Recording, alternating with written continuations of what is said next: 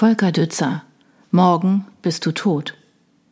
Valerie de Crecy glaubte nicht daran, dass ihr Schicksal unabänderlich war oder von einer höheren Macht vorherbestimmt. Die Zukunft existierte noch nicht. Doch ohne es zu ahnen, hing sie bereits an den Fäden eines unsichtbaren Marionettenspielers, der jede ihrer Schritte lenkte. Wenn sich Tommy in der nächsten Viertelstunde nicht meldet, bin ich erledigt, dachte sie. Gehetzt drehte sie sich zu Henning um, der die geplante Aktion mit einer versteckten Kamera filmen würde. Im Gegensatz zu Valerie würde er mit seinem Können und seiner Erfahrung jederzeit einen neuen Job finden. Das war eben der Vorteil, wenn man sich hinter einem Objektiv verstecken konnte. Henning trug keine Verantwortung für verpatzte Reportagen oder schlechte Einschaltquoten. Wenn es darum ging, jemanden in den Hintern zu treten, opferte man lieber den Idioten, der sein Gesicht in die Kamera hielt. Hat Tommy sich bei dir auch noch nicht gemeldet? fragte sie. Nein, und wenn du mich noch so oft fragst. Er warf einen Blick auf seine Armbanduhr. Du hast recht, es wird allmählich eng. Sie fluchte leise. Jede Folge ihrer Sendung, die Aufdecker, fraß ein Vermögen. Seit ein paar Wochen sanken die Einschaltquoten. Weniger Zuschauer bedeuteten sinkende Werbeeinnahmen und irgendwann unweigerlich das Aus für die Aufdecker. Die Feststellung ihres Chefs Eugen Jacobi hätte kaum klarer ausfallen können. Valerie, wir haben ein Problem. Ich mag keine Probleme. Wenn er bei einer Redaktionskonferenz diesen Satz fallen ließ, konnte man davon ausgehen, dass binnen 48 Stunden Köpfe rollten. Seit der Übernahme durch einen amerikanischen Medienkonzern sparte sich Network TV zu Tode. Aber guten investigativen Journalismus bekam man eben nicht zum Dumpingpreis. Lautstarker Beifall riss Valerie aus ihren Grübeleien. Der beliebte Showmoderator Björn Reinhardt betrat die Bühne. Professionell und abgeklärt erläuterte er dem ausgewählten Publikum das Thema der heutigen Sendung und kündigte Gabriel Nex an, den schillerndsten Showhellseher seit Uri Geller. Die phänomenale Trefferquote seiner Vorhersagen machte Kritiker, erfahrene Zauberkünstler und Parawissenschaftler ratlos. Valerie war davon überzeugt, dass Nex ein Schwindler war. Um das zu beweisen, war sie hier – noch einmal wählte sie Tommys Handynummer, aber wieder meldete sich nur die Mailbox. Er war einer ihrer fähigsten Mitarbeiter, zuverlässig und gründlich.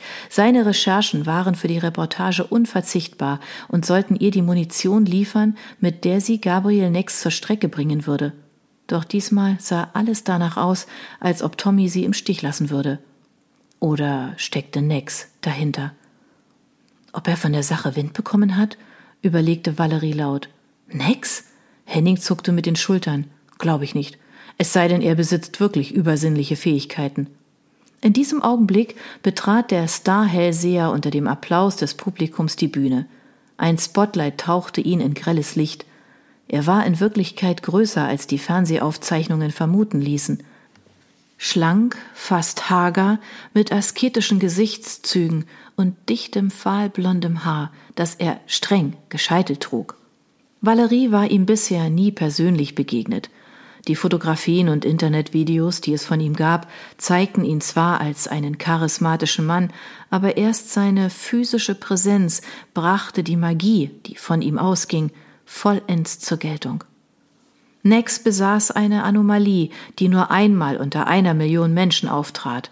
Seine Augen waren von unterschiedlicher Farbe das linke grau und kalt wie ein Dezembertag, das rechte eisblau wie Frostschutzmittel. Was für ein Freak.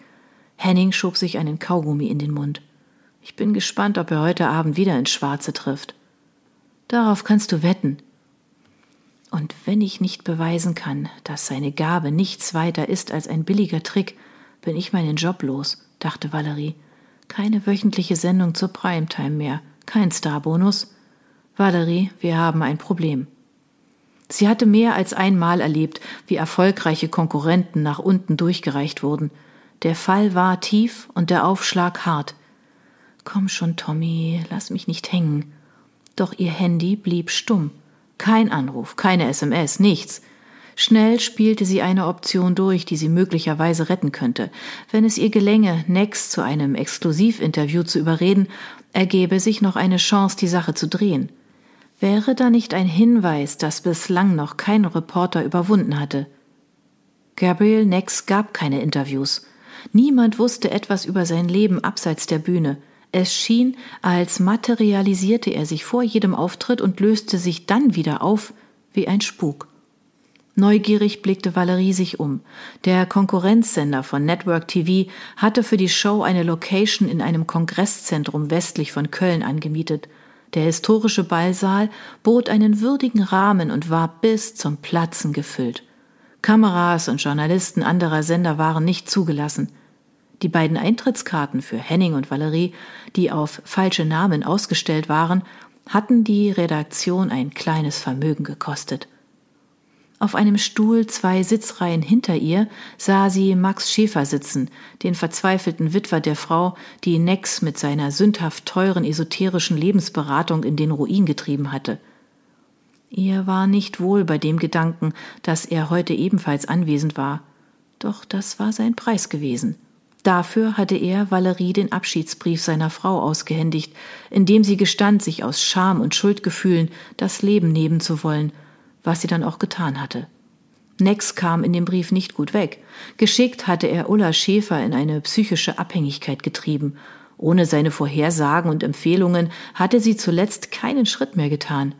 Als ihr Erspartes nicht mehr ausgereicht hatte, um Nex obskure Dienste zu bezahlen, hatte sie heimlich mehrere Kredite aufgenommen, die irgendwann geplatzt waren.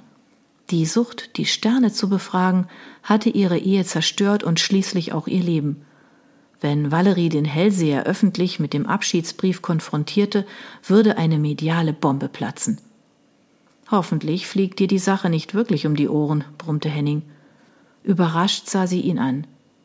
Hat Nex dir beigebracht, wie man Gedanken liest? Sie schüttelte lachend den Kopf. Mach dir keine Sorgen, ich habe alles im Griff. Das sagst du jedes Mal. Ich habe wirklich ein mieses Gefühl. Sie betrachtete ihn nachdenklich. Henning war ein Schwarzseher, besaß aber ein Talent, das ihm mehr als einmal das Leben gerettet hatte.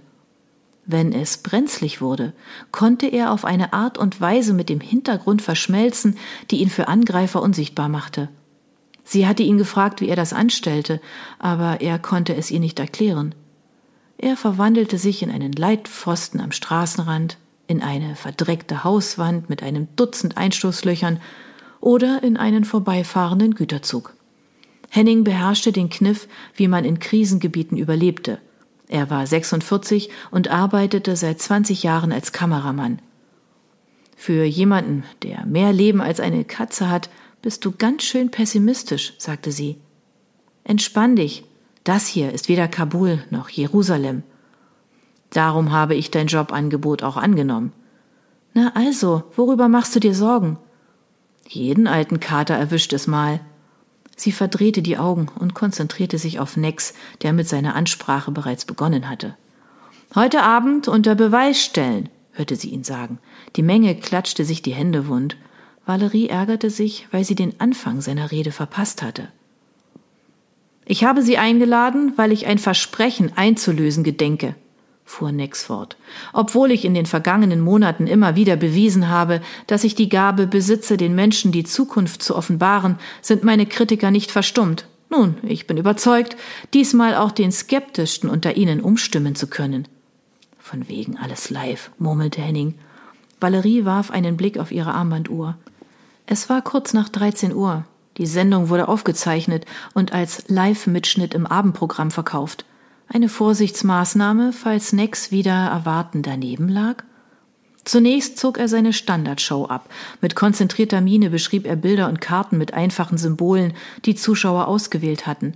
Nach einer Musikeinlage traf er verblüffende Aussagen über Anrufer, die sich an einem telefonischen Gewinnspiel beteiligten.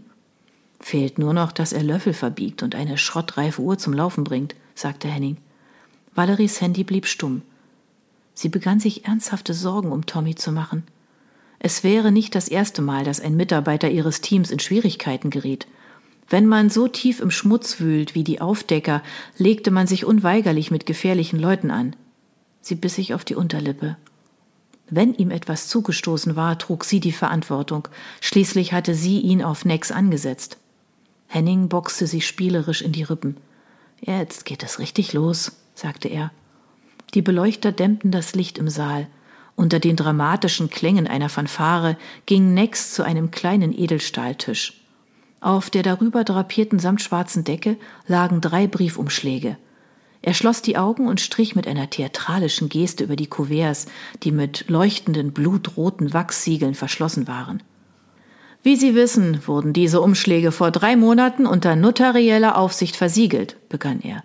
In ihnen stecken Karten, auf denen ich zwei Ereignisse angekündigt habe, die inzwischen stattgefunden haben. Dazu ein drittes, das in Kürze eintreten wird.